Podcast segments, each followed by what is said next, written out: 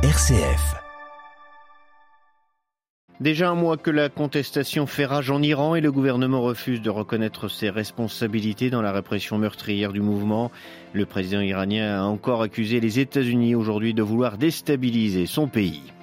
Le Nigeria sous les eaux, les pires inondations depuis dix ans frappent le pays depuis juin dernier, plusieurs centaines de morts et des dizaines de milliers d'hectares de cultures ravagées, un coup dur pour l'économie et la population. Une intervention armée internationale en Haïti pourrait rétablir l'ordre, l'idée du gouvernement haïtien fraîchement accueilli à l'étranger, mais surtout au sein de la population haïtienne, comme nous le verrons. Le pape reçoit les membres de l'Institut pontifical pour les missions étrangères, l'occasion de rappeler aux communautés chrétiennes que si elles ne regardent qu'elles-mêmes, elles finiront par s'éteindre. Radio Vatican, le journal, Xavier Sartre. Bonjour. Un mois donc de contestation en Iran et le régime islamique refuse, se refuse d'endosser toute responsabilité. Depuis Astana où il participe à un forum de coopération de 27 pays asiatiques, le président iranien accuse les États-Unis d'être à l'origine du mouvement de colère déclenché par la mort de Macha Amini, Marie Duhamel. À la tribune, Ebrahim Raisi a dénoncé ce matin un complot ourdi par les Américains et ses alliés. Les voilà contraints à mener une politique de déstabilisation en Iran parce parce que, dit-il, la nation iranienne, grâce à sa force intérieure, a jusque-là invalidé l'option militaire américaine et infligé une défaite humiliante à la politique de sanctions de Washington.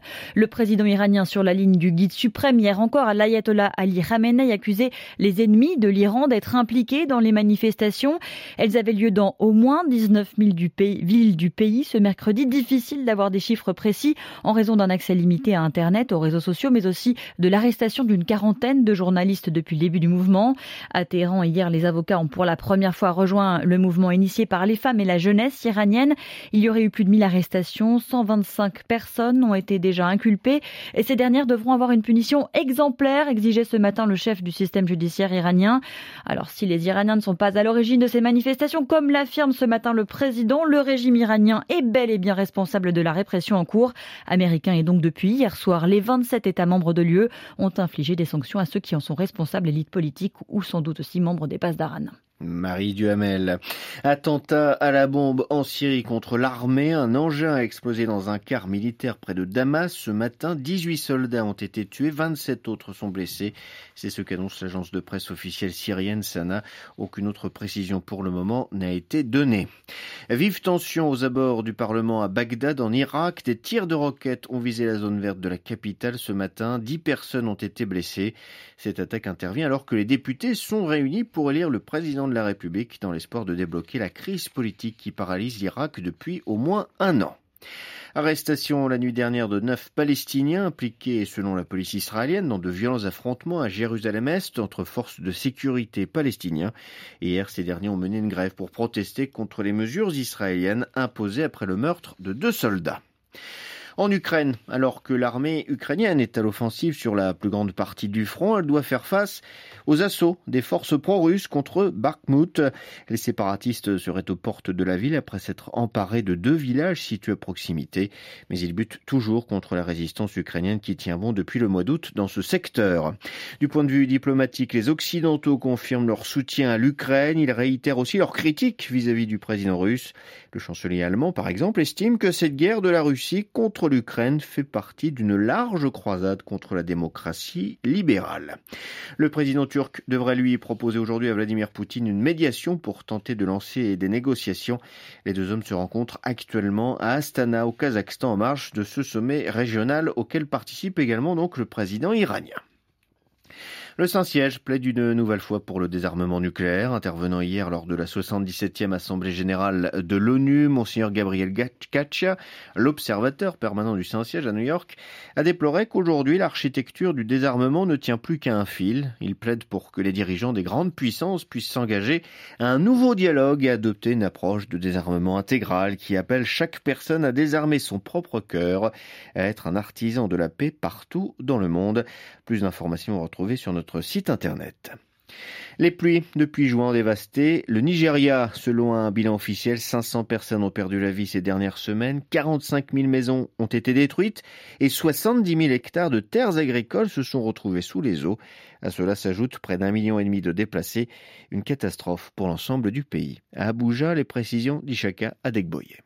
32 États sont en proie à des inondations destructrices, causant des pertes en vies humaines et des destructions massives de biens et de terres agricoles.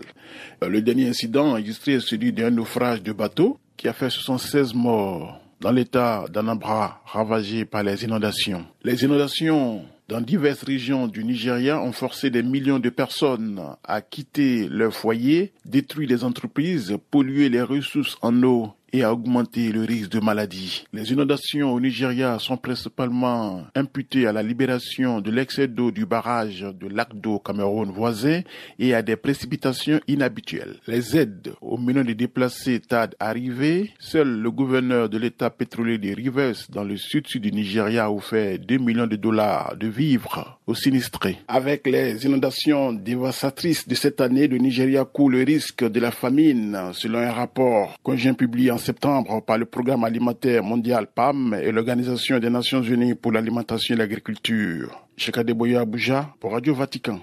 Haïti dans le chaos, les États-Unis sont prêts à renforcer leur aide humanitaire et sécuritaire, mais Washington se montre prudent quant à l'envoi d'une force armée internationale réclamée par le gouvernement haïtien, incapable d'assurer l'ordre. Pour l'instant, aucune précision n'a été apportée à cette éventuelle force qui est loin de faire l'unanimité dans le pays.